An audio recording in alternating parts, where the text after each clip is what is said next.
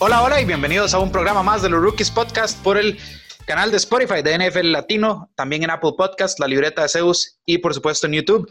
Hoy Alonso Solano nos va a acompañar porque hoy sucedió algo que eh, pues movió, movió un poco lo que son las apuestas, un poco lo que es la gravedad del centro de gravedad de la NFL.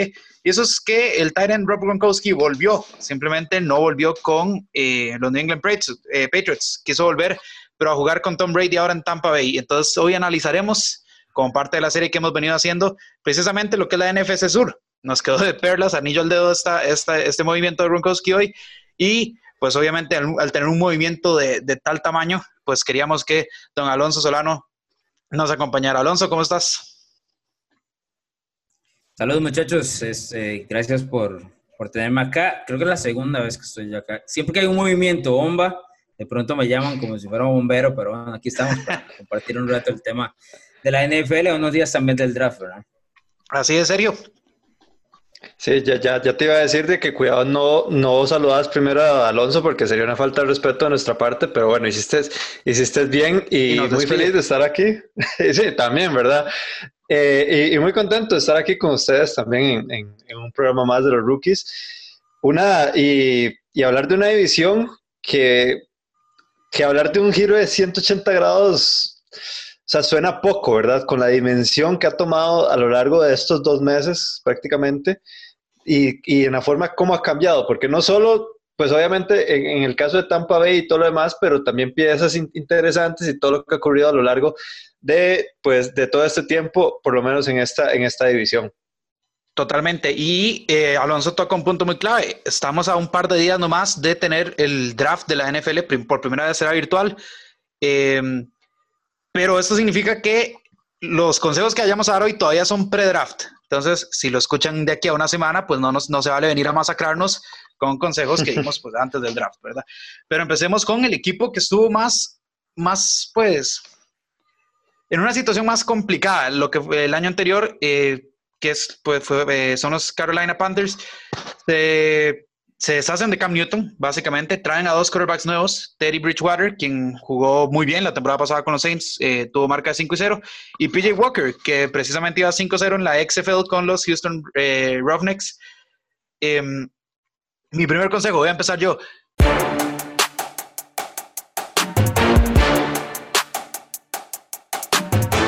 Es simple, lo que siempre digo, definan quién va a ser su quarterback, porque ya sabemos que por sí eh, la ofensiva va a guiarse por lo que pueda hacer Christian McCaffrey, que acaba de firmar un contrato eh, exorbitante.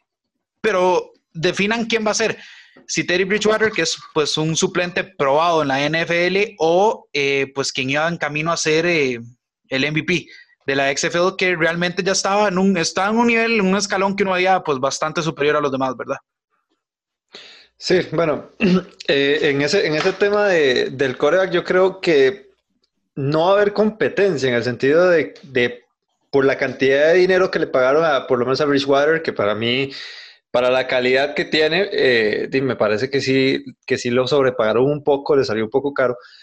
Y que yo creo que que ya Mark definió eso, definió ese, ese tema porque, porque bien, no tienen una posición lo suficientemente buena en el draft, tal vez para conseguir a un, a un buen Korak y, y, todo el tema, pero sí considero, digamos que por lo menos David Bridgewater, con todo esto que había pasado entre Allen y Newton, siento que por lo menos va a lograr un poco de estabilidad la franquicia, que era yo, que era yo creo que el punto importante, ¿verdad? Para, para poder generar un poco de movilidad, inclusive hasta, hasta ofensiva, porque después de pues ese buen comienzo que tuvo Kyle Allen, ¿verdad? Eh, la temporada pasada, pues tuvo un bajón fuertísimo y al final terminó como los últimos sembrados de, de la división y que pues también gran parte de, la responsabilidad en una, en, una, ofensiva pasa por el core, aunque tengas uno de los jugadores más polifacéticos de toda la NFL como es Christian McCaffrey. Sí, Alonso, vos, ¿qué pensás del tema de los quarterbacks que tiene Carolina ahorita? ¿Que, ves a PJ Walker algún, en algún momento sobreponiéndose a lo que puede hacer Terry Bridgewater? ¿O crees que todavía está muy... consejos o no? ¿Ah? ¿Me toca dar consejos o no? Primero danos eso y después nos das el segundo consejo. No, es que el consejo va atado a lo mismo. Ah, entonces vamos. El tema es, bueno, entonces, de una vez, de una vez. Mi consejo es el siguiente aprendan a conseguir una identidad. ¿Y qué es lo que quiero decir con esto? El equipo de los Carolina Panthers entran en ese momento sin saber cuál es su identidad ofensiva a partir de ahora y con la oportunidad de que usted pueda crecer a eso. Ok, Sergio hablaba de cuánto le pagaron a Dave Bridgewater, pero Bridgewater no ha sido un mariscal de campo que se ha comprobado durante los últimos años. Más bien ha sido un mariscal de campo apagafuegos como lo sucedió con New Orleans. Cuando usted está buscando una nueva identidad, necesita abrir todas las opciones y eso incluye, lo que mencionaba Bruno, a PJ Walker. El hecho de que PJ Walker pueda competir o que le den la oportunidad de competir, en este caso con Bridgewater, le puede hacer o puede darle un gran beneficio al equipo de los Carolina Panthers. Si le dan inmediatamente el puesto de titular a Bridgewater solo por el dinero, podría eh, pues atravesar un mal momento sabiendo de que Bridgewater no te va a poner 30 touchdowns, 35 touchdowns, tanta cantidad de yardas, sino es más lo que conocemos como el game manager. PJ Walker, que es un jugador de mucho menor talento, de mucha eh, menos expectativa, puede venir a revolucionar esa ofensiva. Y yo creo que teniendo un jugador como PJ Walker y también como Christian McCaffrey, de la mano del de, nuevo coordinador ofensivo, Joe Brady, que viene de LSU, fue, me parece a mi responsable número uno de la temporada que tuvo Joe Burrow en este senior en, el último año con los Tigers. Si el equipo de Carolina se da el espacio para aprender e incorporar una nueva identidad, puede ser un equipo bastante peligroso. No estamos hablando de un equipo de playoffs, no estamos hablando de un equipo que va a ganar doble dígito, ni mucho menos, ni siquiera va a estar entre los siete u ocho victorias, sino va a ser un equipo, me parece, que va a ser incómodo. Esas escuadras que si tal vez no le pusiste la suficiente atención, te atrapa, te golpea y te roba una que otra victoria, especialmente en esta división que se las trae. Puede ser juez, puede ser juez en la división. Correcto. Sí. Eh, serio, de un solo pasamos al tercer consejo. Sí, me toca ya, ya ahora dar el consejo y de hecho yo creo que va a estar también atado a todo este tema de la ofensiva porque a mi parecer esta franquicia necesita ayuda en los dos, en, los dos lados del, del, campo, ¿verdad? Con todo lo que ha pasado y, y, no solo pues las salidas que, que, han, que han acontecido a este, a este equipo, sino también eh, los retiros, ¿verdad? Inesperados. Pero en este caso yo me voy también por conseguir un poco más de armas, porque si bien Alonso dijo que eh, pues Terry Bridgewater no es un coreback que te pueda dar 30 eh, puntos o va a hacer 30 puntos en un partido, también es causa de no tener un buen, eh, un buen grupo de receptores, por lo menos, más allá de DJ Moore y de Curtis Samuel, que pues ambos lo han hecho bien, ambos tienen bastante proyección, además de pues obviamente el tema de Christian McCaffrey y todo lo demás. Sin embargo, este equipo no, no se siente fuerte a nivel aéreo, no se siente fuerte y, y me parece que, que, yo creo que ya es tiempo de por lo menos pasar más el balón. No dárselo tantas veces a Christian McCaffrey porque obviamente el muchacho no es de goma, siempre lo hemos dicho y, y creo que durante toda la temporada pasada, durante el programa de NFL Latino TV y demás, eh, hablábamos sobre que en cualquier momento a Christian McCaffrey se puede lesionar y esta franquicia pues se puede ir eh, o no puede tener prácticamente una movilidad ofensiva porque es eh, el motor y las llantas prácticamente de este equipo. Entonces, eh, eh, me, parece que sí es importante que, tan siquiera en este draft puedan conseguir un poco más de armas que puedan reforzar pues esos, esas zonas del campo, ¿verdad? A nivel, a nivel ofensivo en Carolina. Yo quiero decir que el ninguneo que Sergio le acaba de pegar a Robbie Anderson después de todo lo que hizo Robbie Anderson para la ciudad de New York y a mi equipo eh, me parece un poco, un poco grotesco. Bueno, Roy Anderson no, no, estuvo tan bien la temporada pasada, ¿verdad? Ahora, yo voy a decir algo, Roy Anderson es bueno en lo, que son las rutas largas. Yo no confío en los brazos de, de al menos del de Teddy Bridgewater, que se supone va a ser el, el, titular en, en, pases largos. No, no veo cómo lo pueda explotar a Roy Anderson, pero eh, la verdad es esta, que en, en este, o sea, en este draft hay tantos, tantos receptores abiertos de buena calidad que, básicamente lo que draftees va a ser un buen receptor. Entonces, entonces creo que... No, y, en especial cuando tenés un pick número 7, o sea, que todavía te queda bastante, bastantes selecciones de por lo menos escoger tal vez a un, a un, a un, a un receptor, en, por lo menos si se van, ¿verdad? De buenas a primeras por eso en, el draft. Sí, bueno, antes de darle la palabra a Alonso, yo voy a tirar ahí el cuarto consejo. ¿Y por qué lo tiro ya? Porque incluye esa, esa séptima selección que, que vos decís, Sergio pero yo la usaría para suplir a Quickly, eh, que se le retiró de manera pues, eh, sorpresiva, ¿verdad? Y si a mí me cae Isaiah Simmons, lo agarro. ¿Por qué? Porque ese tipo ha jugado en la secundaria, como rusher, como middle linebacker, o sea, el, tipo está donde sea, donde sea. Y yo necesito un nuevo, una nueva cara que infunda cierto respeto en la, defensiva. Eh, en una defensiva que realmente por mucho tiempo la temporada pasada estuvo en las primeras dos en cuanto a capturas e, e incluso intercepciones. Pero cuando se te da un tipo de la jerarquía de Quickly, pues, pues hay, hay que suplirlo lo, antes posible y pues con la mejor calidad posible. Creo que Isaiah Simmons cabe en ese molde. Evidentemente no, no espero que dé la producción que Quickly daba de, de buenas a primeras. Pero yo, siendo el front office de Carolina y siendo Matt Rule, en la séptima posición, yo escojo a Isaiah Simmons. No sé qué piensa Alonso. Sí, creo que es una...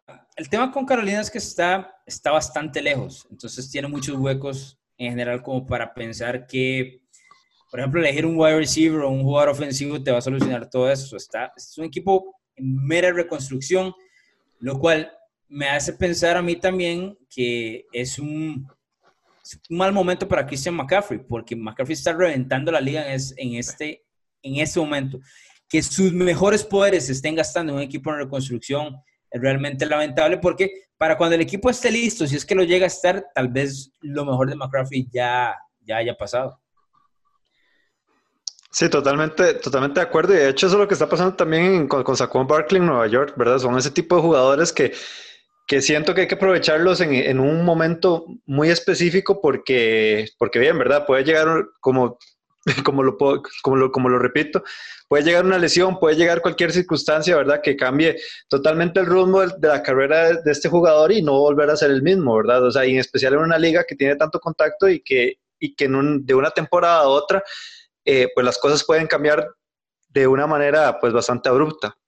Yo, yo soy de la idea de que si vos drafteas un talento como lo de McCaffrey, como lo es Saquon Barkley, como ese tipo de, ese tipo de corredores, eh, tenés que mover cielo y tierra, ¿verdad? Para, para, pues armar un equipo rápidamente.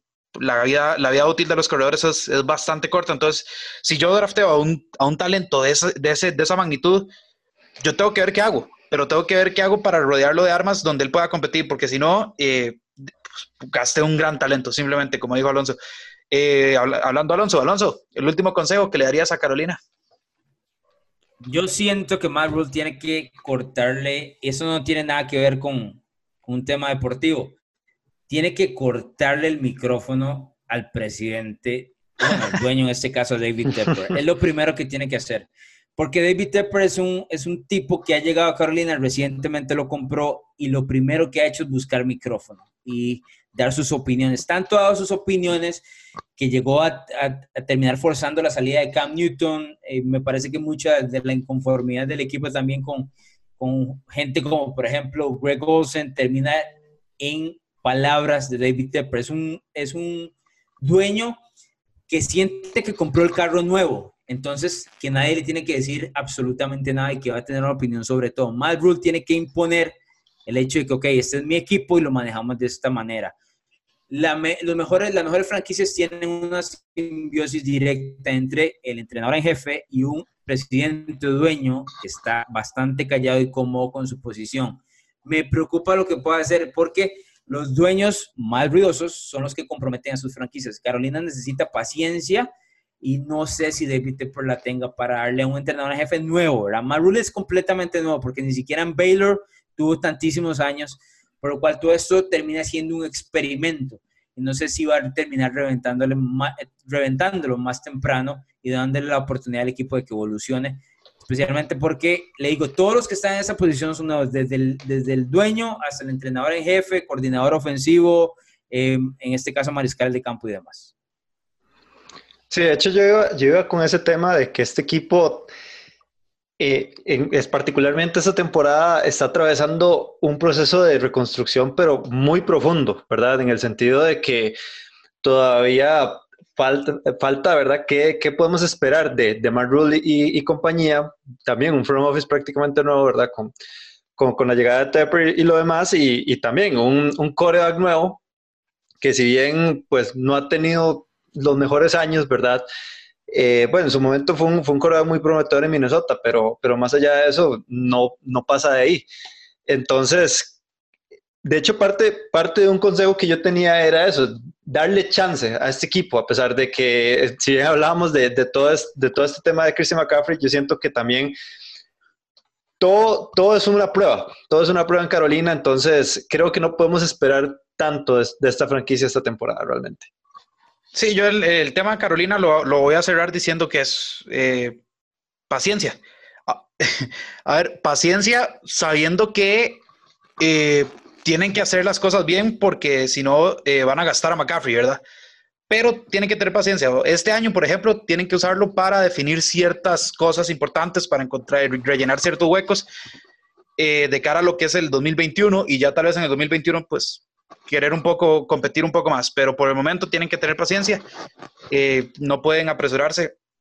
Importantísimo eso que dijo Alonso, porque, eh, por ejemplo, y no, no, no, no, es que los esté recordando, ni mucho menos por, por gracia mía, pero eh, Jerry Jones ha hablado los últimos 25 años y, ¿verdad?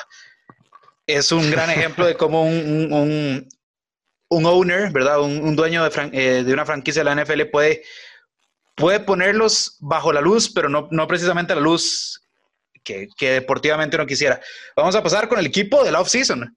Es que no, no, no, hay, no hay otra forma de llamarlos. El equipo del off-season, un equipo que pasó de intrascendente. Y por el equipo que trajimos a, Alonso hoy. Exacto, sí.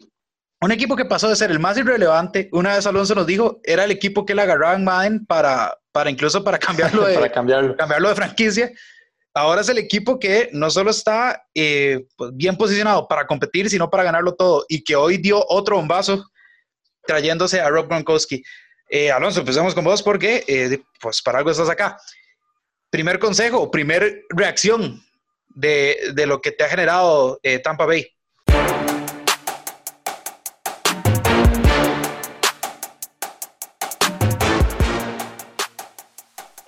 si vamos con el tema de consejo, es aquí donde Bruce Arians tiene que hacer la diferencia. ¿Qué es lo que quiero decir con esto? Tiene, estamos a tres, dos días del draft, dos días del draft. Es aquí donde termina de pegar el último puntillazo para ver si logra hacer de esta franquicia un campeonato, un campeón, buscar un campeonato, porque no tenga la menor o la mínima duda de que Tampa Bay va por el Super Bowl. ¿Qué quiero decir con esto? Porque la gente dice, bueno, es que Brady tiene cuarenta y tantos años, ya que está en las últimas. No, no, esos tipos no van a ir a jugar ahí por diversión, porque les gusta el americano nada más. Van por el séptimo anillo de Tom Brady, por el cuarto de, de Rob Gronkowski. Entonces, Bruce Arians ahora en el draft es donde le toca poner de su parte. Logró convencer a Brady, perfecto. Me parece que Brady terminó convenciendo a Gronk, o viceversa. Puede haber sido Gronk a Brady para, para que le abriera una oportunidad. Le toca a Bruce Arians atacar en el draft la parte defensiva, porque el equipo ofensivamente está armado. Entonces le toca dos puntos, la parte defensiva y la línea ofensiva. Ya vamos a hablar de la línea ofensiva porque hay unos detalles que quiero comentarles. Pero me parece que aquí es donde Bruce Arians tiene que dar el último puntillazo para que el equipo se ponga dentro de los puestos altos, porque muchos los ponen a competir con los Saints ahorita. Me parece que New Orleans está un pasito más adelante pero por lo menos las apuestas los tienen ahí y la NFC no es jugando. Así que si quieren realmente competir, el draft es la última oportunidad donde tienen para lograrlo. Sí, yo, yo también creo eso. Yo creo que este equipo, más allá de pues, pues la zona de los corredores, ¿verdad? Y, la línea ofensiva, como bien vos lo tocabas, Alonso, eh, ya este equipo está armado, ya este equipo está armado ofensivamente y que inclusive defensivamente eh, siento que no lo, que no lo hicieron tan mal, ¿verdad? La temporada, la temporada pasada. Eh, dos jugadores en específico, Devin White, y, Devin White perdón, y Shaquille Barrett, pues tuvieron eh, unas muy buenas actuaciones, ¿verdad? Y Devin White que viene siendo, viene siendo un rookie, ¿verdad? Va para su segundo año. Pero, pero sí, cuando tenés una posición relativamente cómoda en el draft y todo lo demás, eh, y teniendo esa posición de poder aprovechar o, o poder ya tener ese equipo, eh, pues, pues prácticamente armado, ¿verdad? Para ser un, por lo menos un contendiente directo en la NFC. Entonces, eh, totalmente de acuerdo que, que, lo que deberían hacer es, es tirar o, más bien consolidar, ¿verdad? La posición que, que los Tampa Bay Buccaneers tienen para esta temporada. Sí, Alonso mencionó un poco lo, lo, que es la línea ofensiva. Ellos tienen el, el pick número 14. Creo que es un, un pick bastante bueno para conseguir un, buen tackle ofensivo que pueda proteger a Brady. Eh, recordemos que el último Super Bowl que ganó eh, New England fue con eso, no dejando que nadie se le acercara a Brady, dándole el tiempo para que Brady haga lo que Brady hace y un buen juego terrestre. Voy aquí a unirlo directamente con el segundo consejo. Yo, yo no estoy muy vendido en, el juego terrestre que tiene, que tiene Tampa en este momento. Eh, Peyton Barber además se les fue. Eh, ahora, este draft no es el draft de corredores. Tienen la posición número 45 en la segunda ronda, tal vez ahí podrían ir buscando a un, a un Clyde Edwards, eh, o algo así, pero, pero yo, eh, esa sería mi prioridad en este draft. Primero, eh, un, un, un, tipo que me solidifique lo que es la línea ofensiva, que me ayude a proteger a Brady y abrir espacios, y después iría por un corredor. Creo que es lo que le falta a la ofensiva para ser un absoluto bueno, yo creo que ya, ya puede ser, no sé, un Maserati. Eh, si, si le metemos eso, pues ya, ya pues pasa a ser, no sé, un Tesla, yo, yo qué sé. Después, en cuanto a la defensiva, yo, yo, o sea, fueron la segunda mejor, eh, perdón, fueron la, la, mejor defensiva terrestre el año, el año anterior, ¿verdad? La secundaria sí me deja un par de dudas. No sé, no sé qué pensás vos.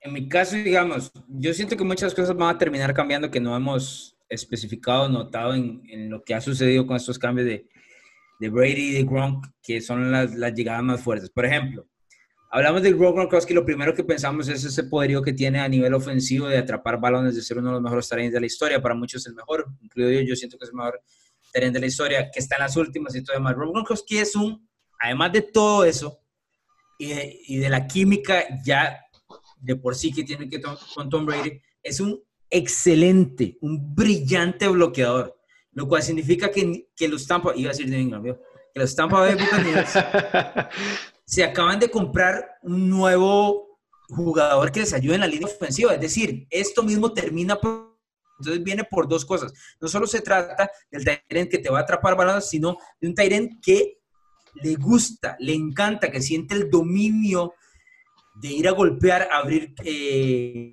espacios, que se siente orgulloso de ser un, un Tyrant que pueda hacer las dos funciones. Entonces, hoy mismo con el cambio de Gronkowski, me parece que el equipo de Tampa Bay mejora inmediatamente en el tema de su línea ofensiva. Luego hay otro detalle, con la llegada de Tom Brady, la defensiva gana. Y usted me va a decir, ¿cómo que la defensiva gana? Sí, la defensiva gana porque ahora los Tampa Bay Buccaneers van a poder agarrar esas series ofensivas de 7 o 8 minutos que a Brady le gusta y van a poder descansar y van a poder estar frescos y van a saber que su mariscal de campo no va a perder el balón regularmente como lo hacía James Winston, donde lanzó 30 intercepciones, donde tuvo 12 fumbles, 5 de ellos perdidos y demás.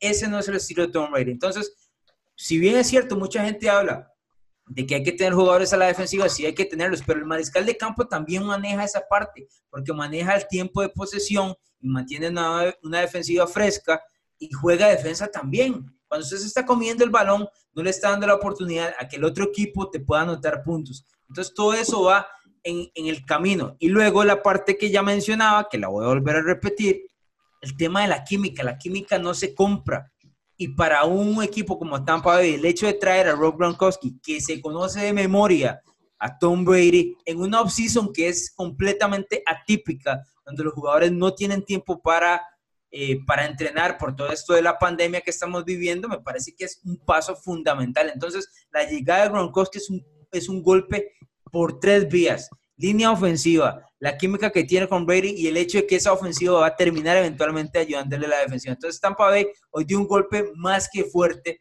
para sus aspiraciones, que vuelvo a repetir, son únicas y exclusivamente pensando en ganar el Super Bowl. Sí, yo creo que, yo creo que más allá del talento que compras con Tom Brady y Rob Gronkowski, esas intangibles que son muy complicadas de conseguir en, en la NFL y que en lo personal para mí la intangible de la química es creo que la más importante, ¿verdad? En un deporte que es en conjunto y creo que todos los deportes de este tipo, en el que vale más la química y en donde más eh, tiende a, pues a, aliviar las balanzas, ¿verdad? Eh, siento, que es, siento que es importantísimo. Ahora bien, em, ¿por cuál vamos, Bruno? Este, ¿Por el cuarto el tercero, tuyo? El tercero. Ok, por el tercero, vos hablabas, y de hecho este, este fue un equipo en la defensiva de muchos contrastes, ¿verdad? Así como fue la mejor, eh, la mejor defensiva contra, contra el ataque terrestre, fue la segunda peor contra el pase. Ahí, obviamente, hay un, eh, pues un hueco claro, ¿verdad? Que hay que llenar en, pues, en el equipo de, Tampa Bay, en el sentido de que, pues, obviamente se necesita por lo menos un safety o a un corner, ¿verdad? Y que creo que, eh, así como bien vos lo, has dicho, Bruno, que hay una buena cama de receptores, también una, hay una muy buena camada de corners y una muy buena camada de safeties. Entonces, creo que también tienen una oportunidad grande ahí, una oportunidad importante para tal vez eh, consolidar ese equipo, ¿verdad? Y, poder rellenar un poco de esos huecos que, hay en el, eh, pues por lo menos en esta parte de la defensa de, los Buccaneers. Sí, cuando hablamos de la defensa de los Bucks, eh, aquí viendo los números, como dije, fueron la mejor terrestre, solo permitieron 73 yardas por, por, pues, por esa vía. Sin embargo, lo que da secundaria, yo sí, sí esperaría al menos algo, algo de, de refuerzos, ¿verdad? Creo que la gente, tal vez por, por lo que era James Winston y demás, eh, nunca le dio a, a, Tampa Bay la importancia o lo reconoció como el equipo que realmente es si uno va línea por línea, este equipo tiene, equipo, eh, tiene jugadores realmente de buena calidad. Ahora Sergio mencionaba a Shaquille Barrett y a Devin White. Está Jason Pierre-Paul, volvió Endamo con su. O sea, el talento ahí está. Es, un equipo que está muy bien armado, que yo creo que está a un par de piezas de competir por un Super Bowl que tiene que ser eh, sí o sí pues el objetivo, como dijo Alonso. Uno, porque Brady pues eh, no tiene tantos años. O sea, bueno, venimos diciendo eso eh, diciendo esto hace unos ocho años, pero, pero en algún momento eso se hacer realidad. Y Gronkowski vuelve por un año. O sea, es, es ahora o nunca. Entonces, mi quinto consejo, perdón, mi cuarto consejo, sería básicamente eso. Eh, reforzar la secundaria y, y básicamente creérsela. Si, si, uno se la cree, eh, a menos que uno sea los Browns, ¿verdad? yo creo que la mentalidad, el ADN que trae Tom Brady, el ADN que puede implementar, también traer eh, eh, Rob Gronkowski, son, son cosas que, por ejemplo, a diferencia de los Browns, nadie, nadie ha ganado un Super Bowl ahí. Entonces, cuando traes a un, tipo que ha ganado seis y otro que ha ganado tres, la cosa cambia. Y yo creo que ahí esa es la clave. Eh, terminar de reforzar ciertos puntos para mí en la secundaria y después simplemente creérsela. Y, pues están en una división difícil. La NFC es además una conferencia bastante pues, difícil, pero yo creo que tienen todo para, pero al mínimo para lucharlo hasta el final. De hecho, este es tu turno, Alonso, para, para opinar sobre, sobre la secundaria. Yo creo que ya hablé bastante con el, con el consejo mío. El tema con la secundaria es que no tiene mucho talento tampoco, pero el equipo si logra presionar bien al mariscal de campo va a terminar ayudándole a esa parte de la defensa que es endeble. Eh, me parece que aquí es otra de las partes donde Bruce Arians tiene que hacer lo suyo. Uno nunca va a tener un equipo perfecto. ¿Qué quiero decir con esto? Que por más que usted tenga una ofensiva que está realmente formada, que usted ve talento encima, siempre va a tener algunas piezas donde pues vas a tener algunos huecos. En el caso de, los Buccaneers, bueno, la ofensiva se ve muy bien, pero hay unos huecos en los corredores. La defensiva se ve muy bien atacando el mariscal de campo, pero hay eh, algunos huecos en la secundaria. Yo creo que hay una buena combinación, por lo menos en cuanto a la, gente que está en, en, las posiciones, bastante buena. Es decir, creo que Bruce confía en Todd Bowles, nunca han tenido un mariscal de campo de este tipo por el otro lado. Entonces, me parece que hay un buen balance para que Tampa Bay compita, que en este momento me parece que es lo único que está pidiendo Tom Brady, un equipo para competir, para poder elevarlo al siguiente nivel y tratar de ver si, si logra ese tan ansiado séptimo anillo. ¿El último consejo, Sergio? No, eh, realmente es inevitable no hablar, ¿verdad?, de, de, la necesidad de un ataque terrestre en este equipo, a pesar de que de que pues ya hay una ofensiva consolidada. Me parece que gran parte de, la, de los últimos de los últimos logros que tuvo Tom Brady en el New England Patriots fue gracias, ¿verdad?, a un, a un buen ataque terrestre. La, eh, bueno, uno, uno, de los grandes factores o uno de los, uno de los grandes tangibles, ¿verdad?, que hay, que hay dentro del éxito de Tom Brady es, pues, protección. Y parte de la protección es también tratar de que Tom Brady eh, de vez en cuando no tenga el balón, ¿verdad? Y la mejor forma de hacerlo es gracias a un buen ataque terrestre que también te permita mover 5 o tal vez 10 yardas, ¿verdad? Ir, de primero en 10, de primero en 10, en primero en 10, alargar, ¿verdad? Las, eh, los drives, como, como bien lo dijo eh, Alonso al puro principio. Y también, pues, darle más tiempo, ¿verdad? A que genere, a que genere esta ofensiva y que también pueda cansar, ¿verdad? A, las defensivas rivales.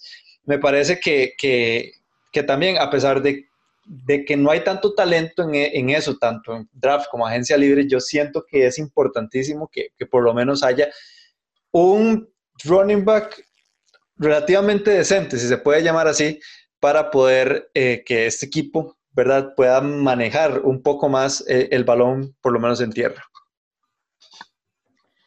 Sí, bueno, yo ya, yo ya hablé un poco también de, lo mismo. Quisiera saber la posición de Alonso teniendo tantas armas, así rápidamente. Eh, ¿Qué tan importante ves vos, Alonso, el, tener un buen juego terrestre? No, el juego terrestre tiene que ser efectivo, pero no, no significa que tenés que tener un jugador en específico o una estrella en esa posición. Mientras sea efectivo con dos, tres cabezas, sin importar los nombres, te den las yardas de suficiente, creo que el equipo de Tampa va a estar en buena posición. Y creo que Brady no tiene en ese momento eh, tampoco, no voy a decir ganas, sino que no necesita una superestrella en esa posición. Tiene superestrellas en el resto de las posiciones.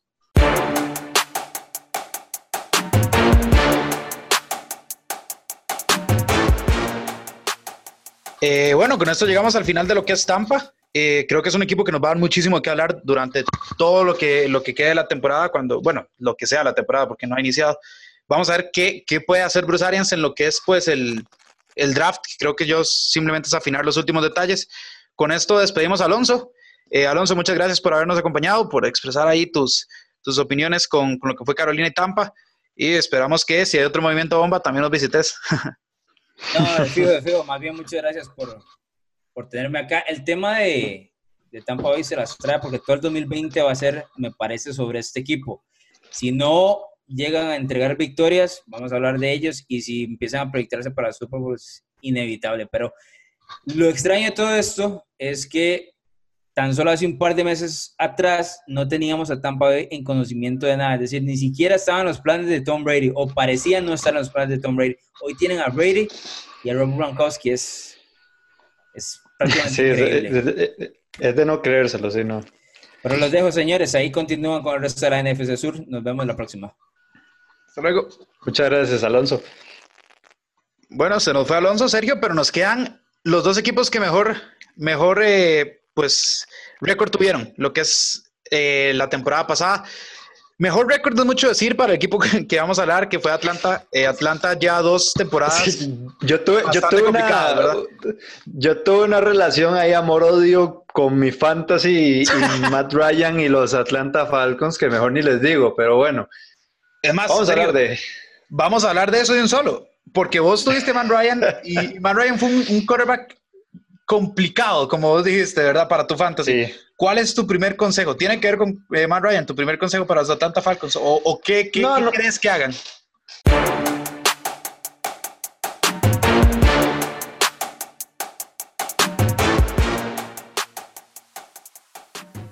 No, no, no, no tiene que, no tiene que ver con mi, con mi primer consejo, Matt Ryan. De hecho, creo que no voy a tocar a Matt Ryan en específico.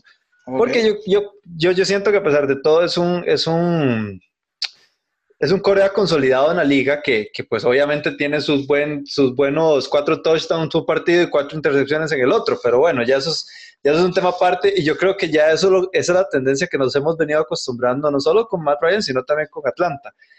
Eh, yo sí te digo que, que este equipo, y de hecho nosotros hablamos mucho de este tema, no, no recuerdo si fue, con los New York Giants, y que pasa algo muy parecido en Atlanta.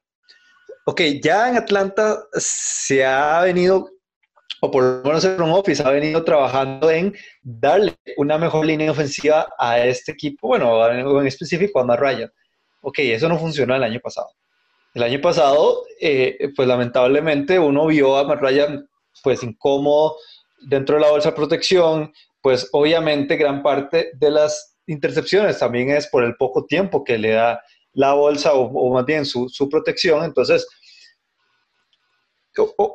en, el, primer, en el primer, o más bien en el draft del año pasado, ellos tenían dos, dos picks de primera ronda. Los dos picks los utilizaron para draftear jugadores ofensivos. Ok, yo estoy de acuerdo. A ellos tal vez no hay que criticarlos tanto o no hay que juzgarlos tan, tan, pre, eh, tan, anticipadamente, ¿verdad? Pero también, o sea, tenés un conjunto de, de linieros ofensivos que no te están dando la talla. Entonces, habrá que ver qué es lo que pasa aquí, qué, quién, quién se debe ir y quién se debe quedar, por lo menos en esta, en esta línea ofensiva. Qué complicado es cuando tenés problemas de línea ofensiva, Sergio.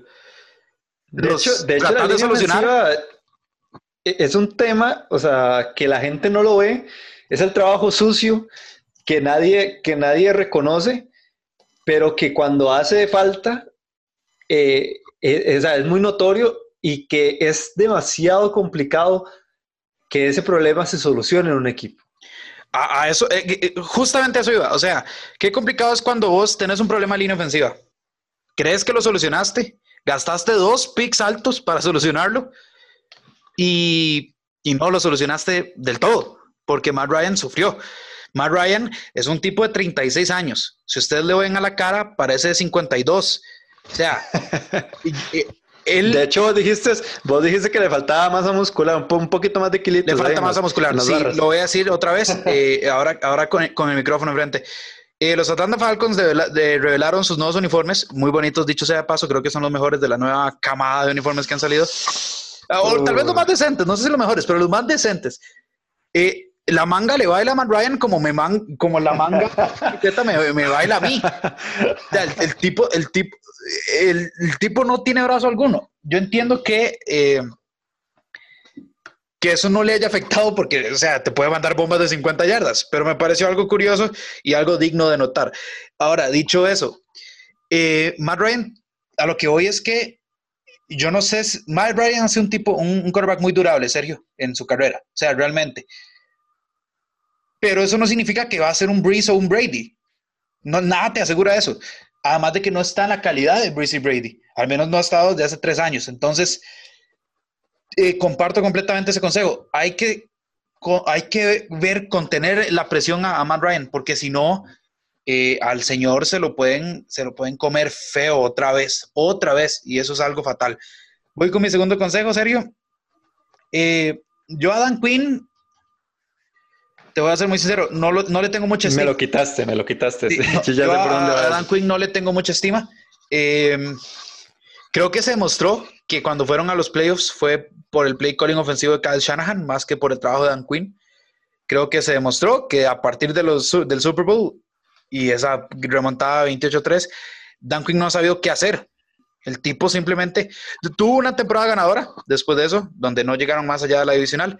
Y después han tenido dos temporadas de 7 y 9 con un equipo que realmente ha estado para más. O sea, no vamos a ponerlo, yo no voy a poner a los Falcons como un equipo contendiente en cuanto a talento, pero sí un equipo que eh, tiene por qué estar compitiendo esa división. O sea, mínimo un comodín. La realidad es que no lo han hecho. Entonces yo ya, ya han pasado tres años y este es el cuarto y yo a Dan Quinn le diría, hey, le toco la puerta, a ver, rendición de cuentas. Esta es la temporada de rendición de cuentas. Si no sirve, hasta luego. Que no voy a desperdiciar los últimos años de Man Ryan eh, quedando 7 y 9 siempre, ¿verdad? Entonces... No, y no solo... es que, es que es todo un tema. Sí, sí. No, no, bueno, no me toques a Todd Gurley porque ya me tocaste a Dan Quinn, ahora yo sigo con Todd Gurley más adelante, pero bueno, yo te lo voy a poner más fácil.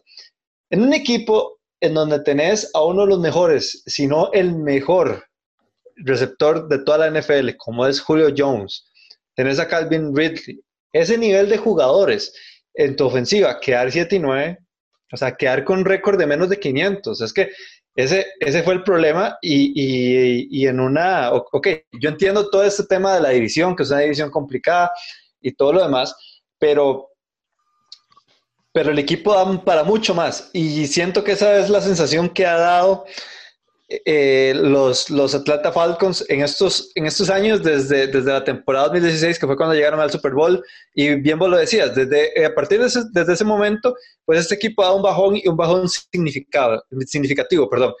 ¿Y qué es lo que pasa? Que, que todo esto se le achaca a Dan Quinn, o sea, porque Dan Quinn realmente eh, no, no, se ha visto como que, como que esté aportando algo nuevo a este equipo para que pueda mejorar, ¿verdad? En, cierto punto.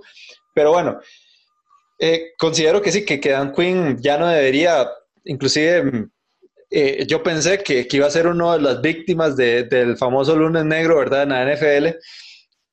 Pero bueno, creo que, que, ya el dueño le tiene mucha confianza, le tiene mucho cariño a, a Dan Quinn, entonces habrá que ver qué es lo que pasa. Ok, ahora que hablamos de Todd Gurley, me voy a ir por, por, por ahí. Ok, ya te deshiciste de Devonta Freeman.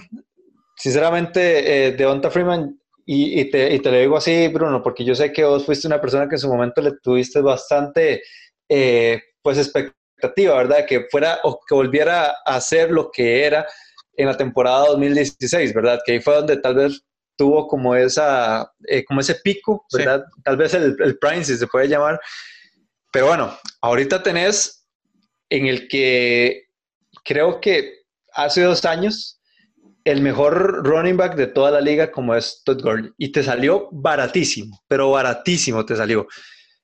Entonces, considero que cuando tenés un jugador de ese calibre, que ojo, ok, desde que tuvo la lesión en el 2018, pues obviamente no ha sido el mismo, ni, mucho menos, pero todavía le queda. Yo, yo siento que todavía a Todd Gurley le queda personalmente es uno de mis, de mis running backs favoritos, uno de mis jugadores favoritos, bueno, por lo menos lo era cuando estaba en los Rams, y que, y que pues aprovechar lo que tenés, aprovechar lo que tenés porque este fue uno de los, este fue uno de los peores equipos a nivel terrestre, fue el número 30. Apenas 85 yardas promediaban por, por partido, o sea, ni siquiera, ni siquiera 100 y que cuando tenés ya un, un jugador como Todd es inevitable, ¿verdad? Que este no sea una nueva arma importante en este equipo. O sea, ya cuando tenés en tu ofensiva a un jugador como Todd Gurley y Julio Jones, o sea, ¿quién en su ofensiva no quiere tener a esos dos jugadores? Ese, ese es el punto con Atlanta. Sí, o sea, eh, yo te voy a decir algo serio. Vos mencionás que Todd Gurley salió baratísimo. Yo no solo te voy a comprar ese argumento, te lo voy a exponenciar aún más. Todd Gurley, yo creo que no estuvo ni al 70% de lo que ha sido Todd Gurley eh, para los Rams el año anterior, ¿verdad? Eh, debido, por supuesto, a lo que fue la lesión de la rodilla y demás. la lesión. Aún así, tuvo más de mil yardas totales y anotó 14 veces. Si esa es la versión mala de Todd Gurley, sí.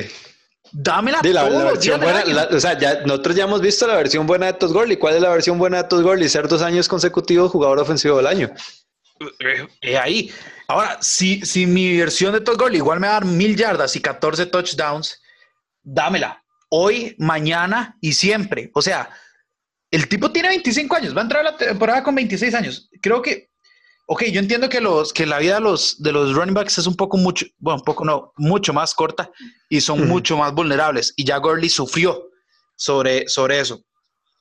Si esta va a ser la producción que él me va a dar el resto de su carrera, yo soy siendo Atlanta y después de la decepción que fue de Donta Freeman, que ahora me lo mencionaste, y a este tipo yo le voy a decir un montón de cosas pasadas de tono cuando me llegue el momento. Eh, dame a Gurley siempre, o sea, es que sigue siendo un gran upgrade. Si además de eso tengo un quarterback que, que pues da unas circunstancias favorables que ojalá pues las vuelvan a, a tratar de pues suplir en lo que es este el, draft como la línea ofensiva. Sabemos que Matt fue hasta MVP. Entonces, un quarterback que ha sido MVP, un, eh, perdón, un wide receiver de la calidad de Julio Jones, con una segunda opción como Calvin Ridley, con Todd Gurley desde el backfield y con Hayden Hurst que va a ser el nuevo eh, Tyrant, que lo hizo bastante bien en Baltimore. Digo, conseguirte una línea ofensiva, ¿verdad? Como, como lo dijiste ahora, Sergio. Y, sí, y este equipo es, es imparable. Eh, ofensivamente es un Ferrari. Que hoy ando mucho con las analogías de los carros, me disculpo. Pero bueno, eh, yo voy a pasar, Sergio, con el cuarto consejo. Y, creo que es simple. Eh, muchachos, a ver, reforcemos la, la secundaria. ¿Por qué? se les fue Desmond Trufant y si bien Desmond Trufant había pues bajado bastantito lo que es el, eh, su, producción, siento yo que todavía era un, buen, pues una buena pieza, ¿verdad? Que tener ahí en, la secundaria. Yo no, estoy muy convencido, ah, sé que también las lesiones no, han sido bastante crueles con, Atlanta en lo que es eh, la, la defensiva.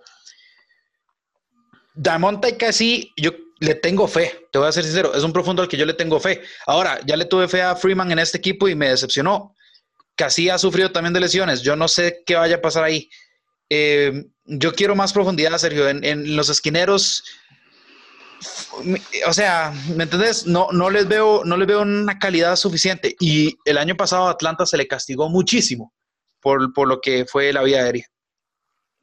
Sí, de hecho, eh, no, y voy de una vez con el quinto, o sea, no es, no es reforzar solo la secundaria, es reforzar toda la defensa, porque este equipo también, también, ese, también ese es el problema que ha tenido, o sea, que, que las lesiones, como bien, vos lo, como bien vos lo dijiste, pues ha afectado bastante, bastante a este equipo, no solo la temporada pasada, sino también la temporada 2018. Eh, y considero que también, o sea, de nada vale tener una buena ofensiva si tenés una, eh, una defensa, ¿verdad? Toda lesionada o un hospital ahí atrás, ¿verdad? Entonces, siempre es bueno tener una buena defensa. Considero que sí, que a la posición que tiene eh, Atlanta en este momento en el draft, que tiene el pick número 16, pues yo creo que sí, que, que, que sí les puede dar para un, para un jugador ahí en la, en la secundaria que sí, que, que, estoy de acuerdo con vos, que de toda la defensa, o sea, toda la defensa necesita trabajo, pero específicamente la secundaria es la que necesita más. Y como consejo de, eh, como un consejo honorífico, ¿verdad? Ya que no hay opciones honoríficas, usen más, o les pido por favor al, equipo de Atlanta que use más frecuentemente el, el uniforme retro de toda la vida porque esos, esos uniformes están fatales. No, no, soporto ese, ese, tema de los, de los números. Ok, para ponerles un contexto y para que sepan un poco de cómo funcionan las cosas en NFL Latino. Alonso y Bruno, bueno, y Josh también son periodistas, que yo soy periodista, pero también soy diseñador. Entonces, o sea, a mí es inevitable que yo no vea todos esos puntos desde parte de diseño. Y déjame decirte que, o sea, que, que, esos numeritos, o sea, yo no sé qué fue lo que hicieron para, para, para hacerlos y todo lo demás, pero no. O sea, yo, yo, de hecho no entiendo por qué, si ya eh, el equipo de Atlanta tenía uniformes lindos, aceptables, que no necesitaban cambios, ¿por qué cambias algo lindo? Podría cambiar algo normal. Pero bueno, no voy a dar demasiada cabida en esto porque tampoco vale la pena, pero por favor, o sea, e, esos, esos uniformes retro siempre me han parecido muy lindos, a pesar de que son todos negros. Pues, ojalá que los usen más esta temporada. He ahí el desahogo del diseñador ah, de NFL latino. Ah, no, digamos, si, yo tuviera, si yo pudiera desahogarme por todos los, por todos los uniformes de, de que han sacado, o sea, Aquí duramos dos horas. Es mi punto. A todos los, de todo lo que han sacado, eh, yo creo que los, de Atlanta son los mejorcitos. A ver, yo no soy diseñador, apenas si le hago el Photoshop, pero, eh, pero, pero creo que son los mejores que han salido. Volviendo para a mí los mejores han sido, para mí los mejores han sido los de Indianapolis. Y bueno, pues no cambiaron casi. Porque no cambiaron nada. Pero bueno, eh, antes de pasar al, último equipo, que fueron los New Orleans Saints, sí quiero mencionar, eh, serio, ahora que mencionaste lo que es la defensiva, también la parte de la, línea defensiva, ¿verdad? Dante Fowler Jr. creo que es una buena adición, sin ser tampoco una gran peso. Eh, pasamos a los New Orleans Saints. Sergio, dame tu primer consejo para un equipo que las últimas tres postemporadas se ha ido de manera agónica.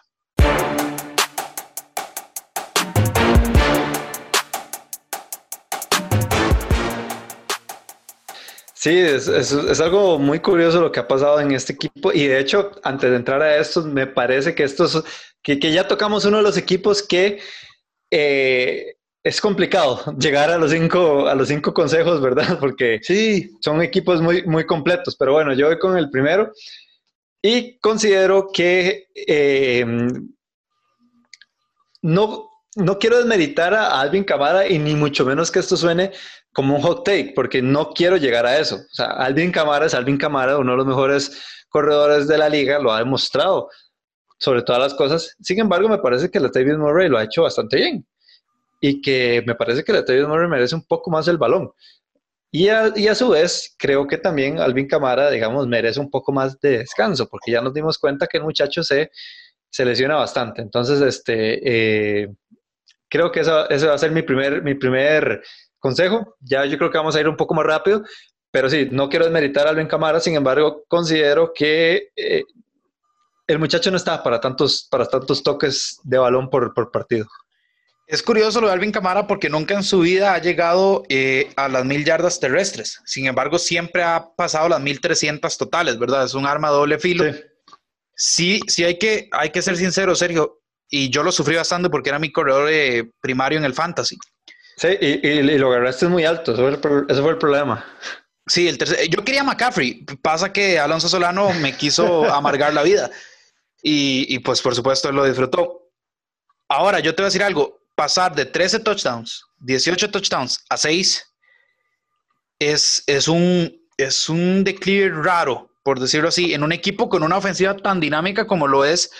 Bueno, recordemos que también estuvo muy, muy, eh, en varios partidos lesionado, ¿verdad? Solo no inició nueve juegos, solo inició nueve juegos, pero jugó 14. En su primera temporada solo inició tres y tuvo 13 touchdowns. Entonces es, es algo raro. Yo, yo, le vi un declive feo, feo en el sentido de que a ver, Camara es un corredor que se lesiona, vos lo mencionaste, pero no es un corredor que se ha lesionado como, como por ejemplo Gurley, que es una lesión fuerte. O, o, o Alvin Cook, digamos que. Exacto. Eh, Camara es un tipo que un día le, le, duele algo aquí, otro día le duele algo allá, y eso es lo que lo va mermando. A mí me preocupa. Yo compro el consejo. Eh, con Mark Ingram le salió bien, creo que con Atavius Murray, pues también. Entonces, si podemos rotar un poco más, yo ya no lo voy a elegir en fantasy, a menos que quede pues ahí guindando en posiciones tardías. Pero, pero, pero hay que cuidar a Camara porque es un talento realmente bueno. O sea, es Alvin Camara, no es, no es un cualquiera. Sí. Pero si no lo cuidan, eh, me preocupa que, que pues, las lesiones se le acumulen, porque él es alguien que se le De hecho, mi consejo, de hecho, mi consejo va más atado a eso, más allá de, del talento que tiene tanto Travis Murray como, como, como Alvin Camara. Sí, vos tenés otra, eh, hoy has andado pues con una sabiduría, una sabiduría tremenda y dijiste que era muy difícil darle pues cinco consejos a los niveles. Yo, yo pues creo que también. Yo tengo dos más, yo tengo dos más. Yo que, lo que puedo hacer ahorita es recomendarles una cosa. Eh, a Tyson Hill, ustedes lo han sabido aprovechar. Ahora, ahora, Tyson Hill muchas de las veces ha sido, pues, eh, como corredor, como, como un eh, mariscal RPO, pero yo les voy a decir algo. Tyson Hill tiene un brazo y Tyson Hill tiene un muy, muy buen brazo, además. Si no, pregúntenle a Minnesota. Sí, ya, ya, te iba a decir eso. Y a, y a, pues a don Sergio Gómez, que aquí eh, la, sufrió hace pase no, no, pero ganamos. No, no, no, no yo, yo, no lo sufrí porque ganamos, pero bueno. Ah, bueno, sí. pero en el momento. yo, yo te voy a ser sincero, serio. Esa jugada, pues eh, estábamos en, en, en, muchas cosas, cubriendo el partido y demás. Nada más vi la bola volar. Vi que fue un dime tremendo. sí, la sí. Mae, sí, Breeze, Amae, es una no, no, y de hecho, tica es como decir, oh, wow, ¿verdad? Eh, eh, ah, ok, sí, Breeze vino a reventarla. En ese juego, sí, la cámara sí, fue número 7. Sí, sí. Ok, no, no, okay. no, de hecho, de hecho a, mí me, a, mí, a mí me parece muy curioso porque yo siempre cuando veo eh, partidos de fútbol americano, uno ya tiene esa sensación, ¿verdad? Cuando un pase va así larguísimo y todo, o sea, hay pases que vos, que vos decís, este pase es completo. O sea, sí. vos ya lo ves, vos ya lo ves. Pasa que eh, a mí me pasó exactamente lo mismo. Yo siempre estoy en la compu, yo estoy pues obviamente muy pendiente del partido, sin embargo no, me, no puedo ver como todos los detalles exactamente lo que está pasando, Y cuando me di cuenta, pues era el 7, no era el 9, ¿verdad? Entonces, eso fue como algo, algo muy, muy curioso ese partido. Ya iba mi consejo. Tener a Tyson Hill es un arma sumamente impredecible. Ahora, si lo haces pasar largo también, pues de manera más recurrente, a ver, no es que todos los pases los va a hacer largo, no, no vamos a arriesgar así tampoco. Pero es, o sea, a una navaja suiza y le metes otra cosa más, y eso es Tyson Hill, ¿verdad? Eso es lo que podrías hacer con Tyson Hill. Ese es mi segundo consejo para unos New Orleans Saints que realmente apuntan muy alto. Sí. Bueno, yo voy con mi tercer eh, consejo porque yo creo que ya vamos un poquito más rápido, ¿verdad? Sí. Eh, esto es un consejo para Sean Payton. Sean Payton, que recién, recién está curadito del coronavirus y todo lo demás, por dicha. Eh, pero sí, voy a lo mismo. No quiero que suene un hot take, porque no es, no, es, mi intención. Pero este equipo, yo no veo tan bien el hecho de que haya venido Emmanuel Sanders a este equipo en el sentido de que, ok, Emmanuel Sanders, veamos lo que hizo en, el, en, en, San Francisco y todo lo demás, pero ¿qué es lo que pasa? Que trajiste a una muy buena arma, a un equipo que ya estaba, pero completísimo a nivel de receptores. Ok, tenés al mejor receptor, sin duda alguna, de toda la NFL, como es Michael Thomas, Kangar Mike.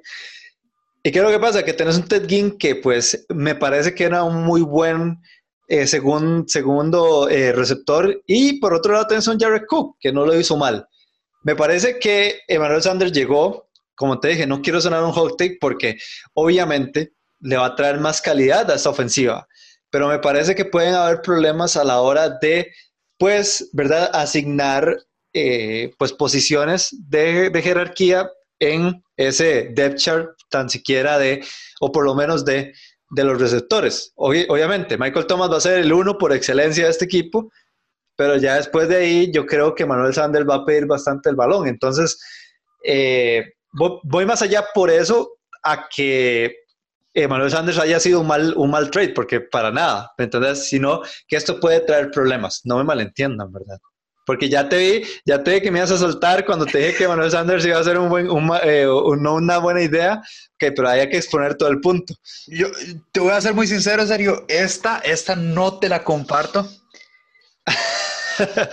bueno, pero la vendí no, no, no tan hot take, por lo menos. Entiendo, ok, entiendo lo que quieres expresar o sea, entiendo ese, esa parte, pero no sé si vaya a ocurrir así. ¿Por qué? Porque Emanuel Sanders es un, es un receptor ya veterano. Entonces, creo que también él, él, sabe que no puede competir por ser el número uno en, en ese equipo. Sí, no, no. no hay competencia. Creo que también sabe que él va a ser prioritario por sobre Jared Cook. Eh, yo al que veo en esa situación realmente mal es a Ted Ginn. Ahora, si Ted Ginn es mi tercer eh, receptor, yo estoy feliz. Si Ted Ginn se me va, no me, no me hace mayor daño porque tengo a Manuel Sanders. Entonces, por ese lado no te compro. Eh,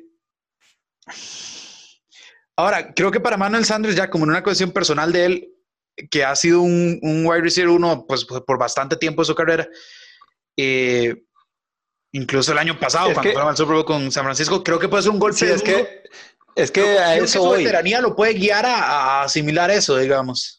Sí, no, es que a eso voy, digamos. Yo estoy pensando en que el tipo viene de por lo menos recibir más de 10 pases, más, más, de, más de 10 targets por partido, ¿verdad? Si lo ponemos como, como un mínimo. Ok, él esperaría que por lo menos eh, esto suceda, ¿verdad? O que por lo menos le den un, un poco, un poco el balón para que me Sí, bueno, hay que recordar igual que... Que ya tenés a Tedin, ya tenés a, Jared Cook, ya tenés a Michael Thomas, que pues, obviamente Michael Thomas es, el número uno. ¿Y qué es lo que pasa ahí también? Que tenés a Alvin Camara. Entonces, tenés cuatro personas, digamos, que, pues obviamente Drew Brees va a tener que, que, que, administrar muy bien el, el, el, balón y que a quién le va a pasar, porque si no, va a pasar algo como lo que pasó con Stephon Dix en, Minnesota. No creo, porque Stephon Dixie es un poco más diva que Manuel Sanders y todo lo demás, y como decís vos, la veteranía le va a ayudar y, y, así, pero, pero creo que por lo menos siento que, que, sí se puede molestar un poco, ¿verdad? Este, el muchacho, si, si no le dan tanto. Yo, te voy a decir algo, eh, también está pasando a un equipo que, eh, que pasa mucho más el, el, ovoide que lo que hacía San Francisco. Eh, y que además tiene un, un quarterback mucho más preciso de lo que es Jimmy Garoppolo. Entonces, tal vez pueda tener menos targets, pero eso tal vez no implique tener menos recepciones. ¿Por qué? Porque si Jimmy te tira 10 pases y conectas 5, 4, pues ok, si te tiran menos pases, pero es Drew Brees, si te tira siete pases y conecta los mismos 5-4, pues bueno, al final de cuentas, eh, creo que no te ves tan afectado. Eh, vamos por el tercero o cuarto consejo, perdón. Eh, vamos por el... El cuarto. Yo ya, ya viste cuarto. dos, sí. El cuarto, sí. cuarto. El cuarto consejo. Ya aquí es donde empezamos a... No, yo todavía tengo uno. Yo todavía tengo, yo tengo el guardadito. Vamos a ver si, si no me lo quitas. Ok, no, no, me parece perfecto. Vamos a ver qué nos traes vos. Yo, Sergio, voy a decir esto. Basta de victimizarse. Y antes de que me caigan encima los fanáticos de los Saints, sí, sí, los Rams, sí, sí, sí, eh, que Larimore falló el tackle y Dick se fue. Sí, sí, que lo cebras.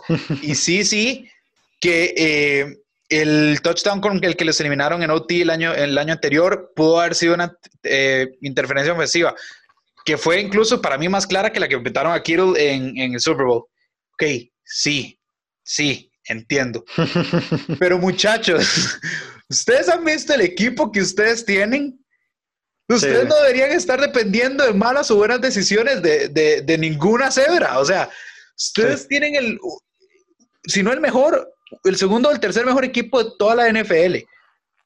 basta de victimizaciones vamos ya a ganar un partido cómodamente. ¿Qué es eso de que Minnesota dos de los últimos tres años te ha sacado? Con todo el respeto para Sergio y demás. Pero... No, no, o sea, yo, te puede sacar en, en, en, playoffs. Kirk Cousins, y yo, yo, de, yo, de, la ronda de la ronda comodín no, no íbamos a pasar jamás. Exacto. Yo soy un defensor de Kirk Cousins. Creo que la gente ha sido muy dura con él, pero al fin y al cabo los, los números son que lleva 0-9. o sea, había, una diferencia de equipo muy grande. Exacto. Eh, entre, Minnesota y, y, New Orleans. o sea, estás en el domo.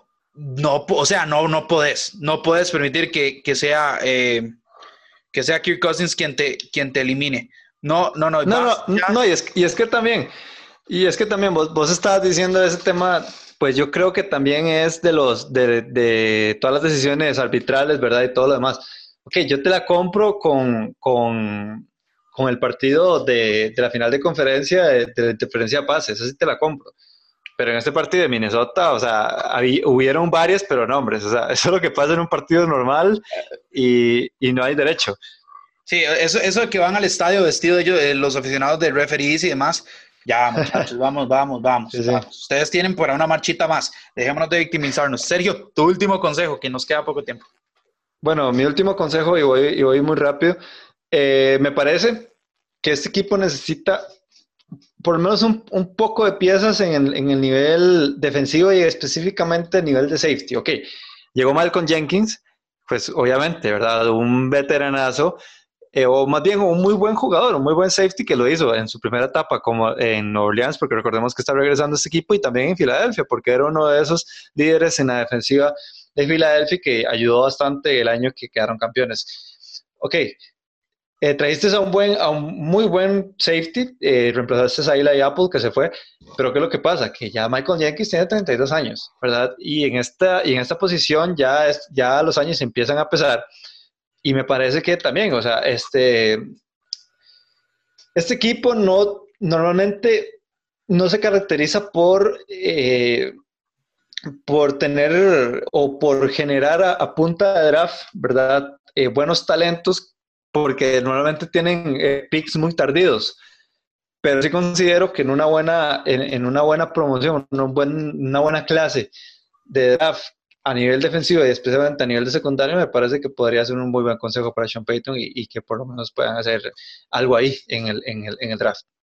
Ok, serio, y aquí es donde yo te pregunto, ¿quieres que te sea sincero? o querés que te mienta? No, no, serme totalmente sincero. o sea, aquí estamos para que inclusive este, me digas cosas feas y todo. no, no sos de los Cowboys, no te puedo decir cosas feas, pero sí te voy a ser sincero. a como no te compré la de Manuel Sanders, te compro esta a la mil. Es un detallazo. Malcolm Jenkins vuelve después de haber sido, eh, pues, pues de haber tenido un, paso por, por Filadelfia y demás, después de haber ganado eh, el Super Bowl con, con, New Orleans hace pues, ya bastante, hace una década. Sí. Pero, a ver, eh, no solo se le fue eh, Eli Apple, se le fue Von Bell. Eso significa que tus dos estrellas en la secundaria se te fueron. Y eh, solo trajiste a Malcolm Jenkins, que es un veteranazo. Bueno, trajeron a, al que estaba en, en, eh, en, los Giants, ya te lo digo, a, trajeron a Janoris Jenkins. Sí, Janoris Jenkins. Pues, eh, Janoris Jenkins a mí nunca... Sí, sí, sí, o sea, no, no, no es el nivel de Bombell, digamos. Ok, siento, siento que es, es un promedio de la... Sí, sí, sí ni, ni muy, muy, ni, ni tan, tan, como decimos aquí en Costa Rica. Sí, exacto, exacto. Yo sí te compro que tienen que reforzar eso. Em, a ver, ya sea safety o sea, o sea esquinero. Bueno, esquinero no. Creo que esquinero se la pueden jugar con, con lo que es Latimore, que es Elite y Janoris Jenkins. Pero a mí Marcus Williams no me termina de convencer. Malcolm Jenkins, como vos dijiste, está un poco pasadito ya de edad. Pasa que, eh, vos lo mencionaste, son los números, la selección número 24. Entonces, eh, tampoco yo veo pero, brillantes. Tal vez ahí podían. No, pero, hay, buena, pero hay buen talento, hay buen talento este, este, en este draft. Creo que este draft tiene más talento en cuanto, a, en cuanto a esquineros que en safeties, pero bueno, en fin, si, si, tenés que adaptar un esquinero, eh, o sea, yo no lo vería mal. Creo que es un, un consejo Ah, eh, como, como, dije, al que, lo que no te compartí con el de Sanders, en este, en este te lo compro. Siempre tiene que haber, siempre tiene que haber un, equilibrio en esta vida, Bruno. bueno, pues sí. Eh, Sergio, creo que hemos cubierto la, la, división que creo que va a ser la que más nos va a dar de qué hablar, ¿verdad? De qué hablar, sí. Sí, sí, sí desde, que, desde, que empezamos todos estos, eh, todas estas divisiones, creo que, que sí, que que esta iba a ser más y que todavía no se habían dado los todo lo, de Tom Brady y todo lo demás, ¿verdad? Y, es más, vamos a hacer algo que, no hemos hecho antes. Te voy a pedir tu predicción para esta, para esta edición. Eh, me parece que habrá que ver qué es lo que pasa en el draft. Pero me parece que todavía, como dijo Alonso, los New Orleans 6 están un, un pasito, pero un pasito más adelante los Buccaneers, pero me parece que sí que que nada extraño si, si, si aquí entran dos, ¿verdad? O sea, realmente, más bien tengo presupuestado que, que entren dos eh, en, este, en, esta, en esta división, o que inclusive entren tres ya con un nuevo formato, ¿verdad? Y, acuérdate que esta es la última división en habernos dado tres equipos en una postemporada. Sí, y unos Atlanta Falcons que, que ya tienen a Todd Gurley, pueden hacer algo y no, no sé, ¿verdad? Existe, cabe la posibilidad ahí. Eh, pero, pero sí, me parece que, todavía los New Orleans 6 ganan, pero sí, ya te dije, por un pasito. Sí, yo, yo puedo verlos quedando primeros en la división, pero por un juego de ventaja. O sea, así de cerrado lo puedo. de, hecho, yo, yo, yo, en mi vida, o sea, te tengo que reconocer algo. Yo llevo 10 años, 11 años ya, viendo NFL. En mi vida nunca había visto o nunca había esperado tanto un Tampa Bay Buccaneers New Orleans Saints como este año. O sea, nunca en mi vida sea, siempre esperaba los Atlanta Falcons, eh, eh, New, Orleans Saints ahí, pero, o sea, Tampa, pues. Nosotros, nosotros no crecimos con, la generación de Tampa, de Warren Sapp, de Derrick Brooks y, de, Chucky, digamos.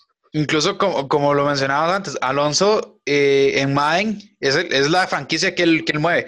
Yo no soy muy fan de así franquicias, pero, pero, pero tengo que admitir que Tampa Bay nunca me ha, nunca me ha, nunca me ha movido. Siempre más bien dije, quiero que Mike Evans salga de Tampa Bay. Sí, no, y ahora no, ahora no. Puedo esperar a verlo como, eh, pues agarrando pases de, de Tom Brady. Con esto nos vamos, Sergio. Un último, un último mensaje. Bueno, pues nada, que recuerden seguirnos por todas las redes sociales de NFL Latino TV, en especial este jueves, si, si escuchan el, el, podcast antes, de, antes del draft, porque recuerden que nosotros, como es tradición, siempre tratamos de cubrir desde la primera, desde, desde el primer pick hasta, la, hasta el último pick, ¿verdad? Este año, pues no nos vamos a reunir como siempre lo hacemos, por obviamente, pues temas de de coronavirus y lo demás, pero que vamos a tener la, que, o que más bien vamos a hacerles llegar la, información también, como siempre lo hemos hecho, pues eso no hay duda, y pues obviamente para eso se tienen que suscribir a las redes sociales de, eh, de NFL Latino, en arroba NFL Latino TV, tanto en Facebook, Twitter, en Twitter tenemos, eh, o más bien ahí es donde damos casi toda la información del draft, en Instagram, en YouTube. Y pues nada, también hacerle una mención honorable a que escuchen, ya que estamos en tiempos de cuarentena, en tiempos de que tenemos pues a veces mucho tiempo libre, de pasar un rato por el canal de, de, podcast, ¿verdad? O el canal de Spotify de, de Alonso, porque también Alonso hace podcasts que realmente son bastante interesantes también. Sí, de hecho, eh, pues eh, recién grabó uno de sus impresiones ya más en detalle sobre esto de Gronkowski, entonces también para que ahí no todos son de NFL, pero, por supuesto que ahí pueden encontrar ya una... No son de NFL, pero siempre son interesantes. Sí, siempre son una información más amplia también de lo que opina Alonso Solano sobre esto. Con esto nos vamos, Sergio. Hasta luego. Hasta luego. Sigan en casita.